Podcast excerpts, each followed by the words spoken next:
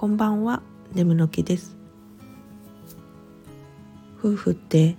何でしょうね。他人だけどめちゃくちゃ近い距離感だし、存在だし。この考えは私の独断と偏見極まりないんですが、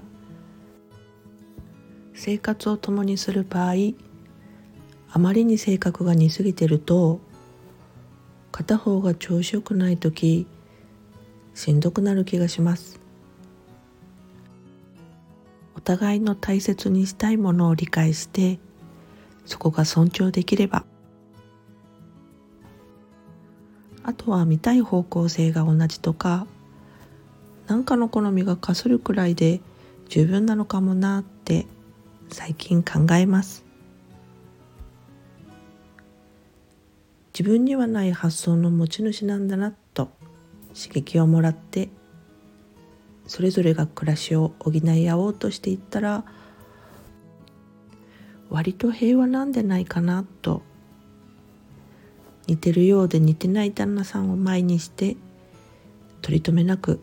そんなことを考えていましたそれではまた。